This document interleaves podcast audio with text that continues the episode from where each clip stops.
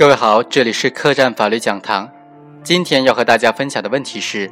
在司法实践当中如何认定轮奸？二零零八年五月八日，被告人李某、楚某强行将不满十四周岁的陈某、孙某等二人带到旅社。李某在幺零八房间内对陈某实施奸淫，楚某则在幺零五房间内对孙某实施奸淫。李某在得知有人报警之后，骑摩托车将陈某和孙某二人送回家，在途中又对孙某进行了奸淫。在本案当中，李某在楚某不知情的情况之下又对孙某进行了奸淫，那么算不算是轮奸呢？在司法实践当中啊，就有几种不同的意见。第一种意见认为，李某的行为既不构成轮奸，也不属于强奸的情节恶劣。第二种意见认为，李某的行为呢不构成轮奸，但属于强奸的情节恶劣。第三种意见认为，李某的行为既属于轮奸，也属于强奸的情节恶劣的情形。我们认为啊，在这种情况之下呢，李某的行为是不构成轮奸的，但是属于强奸的情节恶劣情形。第一，同案犯未经共谋，在不同的地点先后强奸同一被害人呢？不构成轮奸。通说认为，强奸是指二人或者二人以上在同一时间段之内，基于共同的强奸同一妇女或者幼女的故意而轮流实施奸淫的行为。行为人之间的意思沟通和行为的分担，强化了个体的犯罪的决议，使得行为人更加大胆妄为，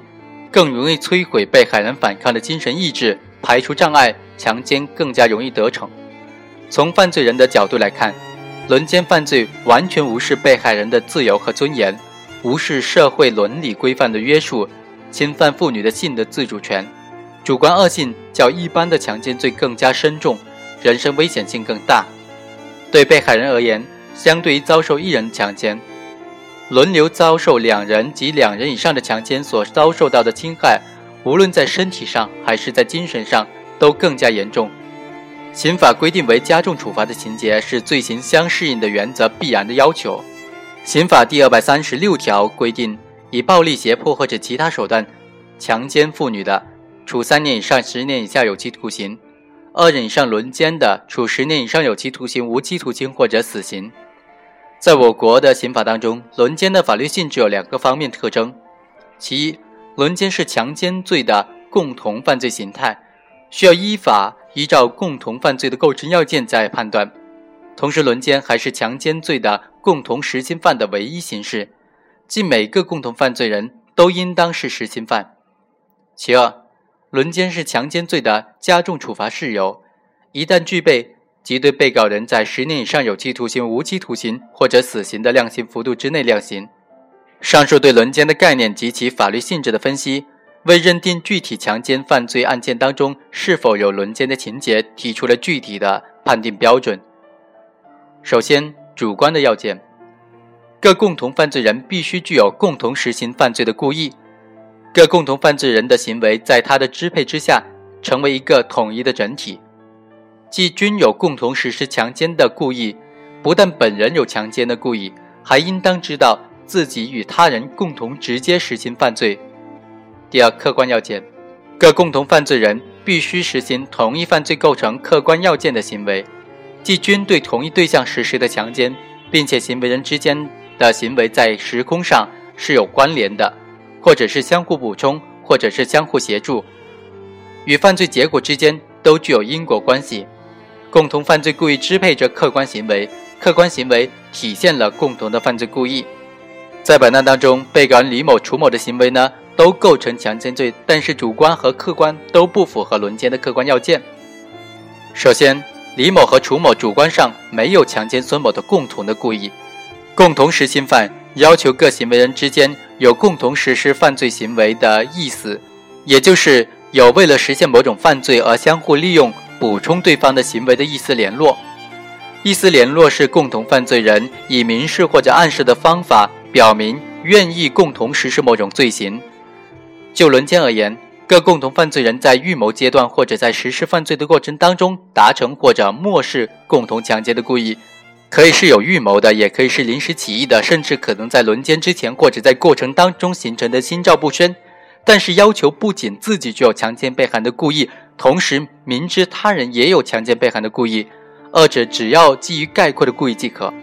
但是，并没有任何证据证实李某在旅馆的时候就有了强奸孙某的故意。李某在返回途中将孙某强奸，楚某对此并不知情，也不能够认定楚某在强奸孙某之后，其还知晓李某此后还会强奸孙某。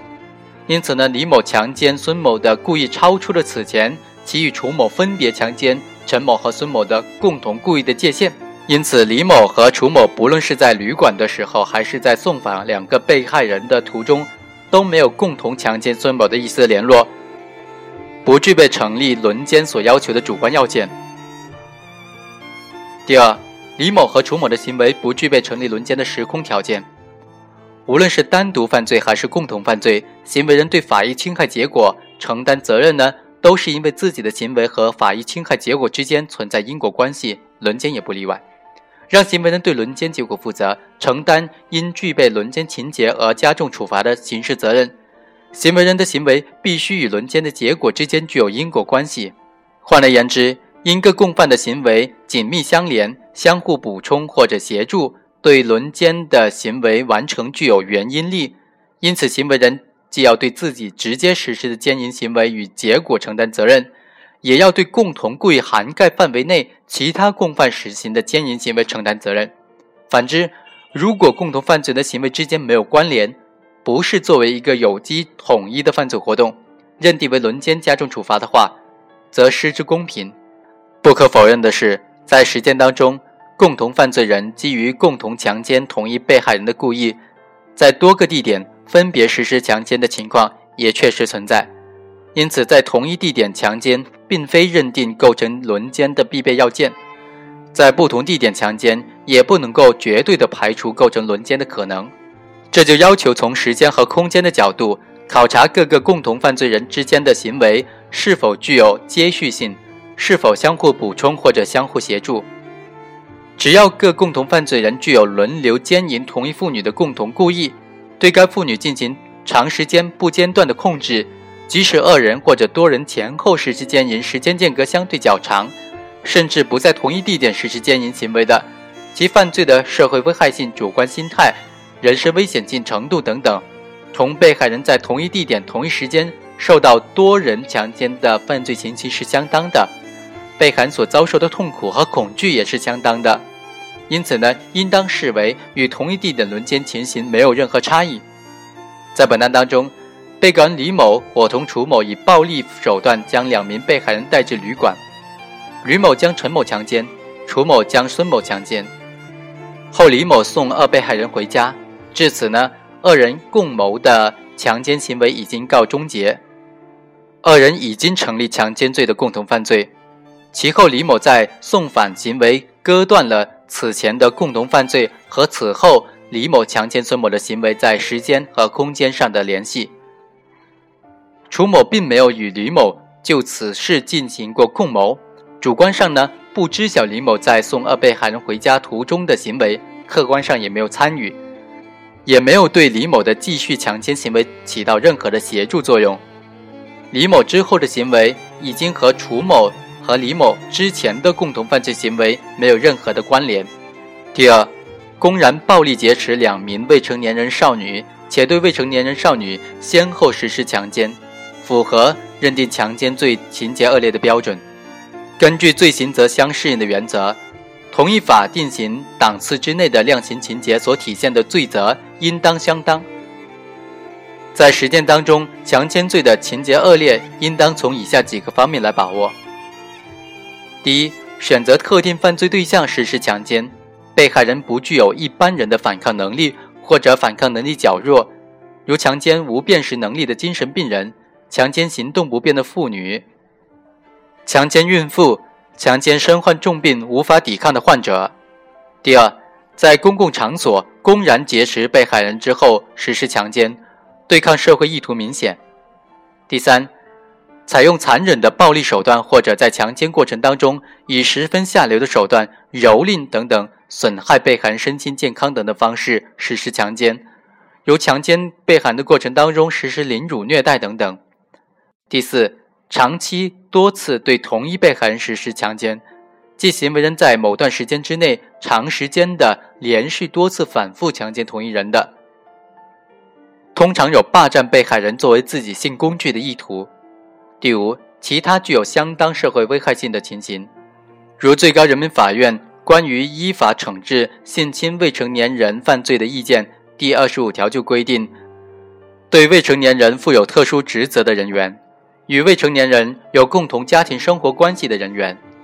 国家工作人员利用职务便利强奸未成年人，造成未成年被害人轻伤、怀孕。感染性病等等后果。总之，因为司法实践的复杂性，判断是否属于强奸的情节恶劣，应当结合案件的具体事实、情节、社会危害性程度，从犯罪的主体、犯罪对象、犯罪地点、犯罪手段、犯罪后果等等诸多方面进行综合的判断。在本案当中，被告人李某伙同楚某公然采取棍棒劫持的方式，在学校附近将两名未成年人的女学生劫持。李某先强奸其中一名幼女，在得知有人报警之后，又强奸另一未成年人被害人。李某的强奸行为虽然不符合强奸多人、在公共场所强奸、二人以上轮奸等等法定明确列举的加重情形，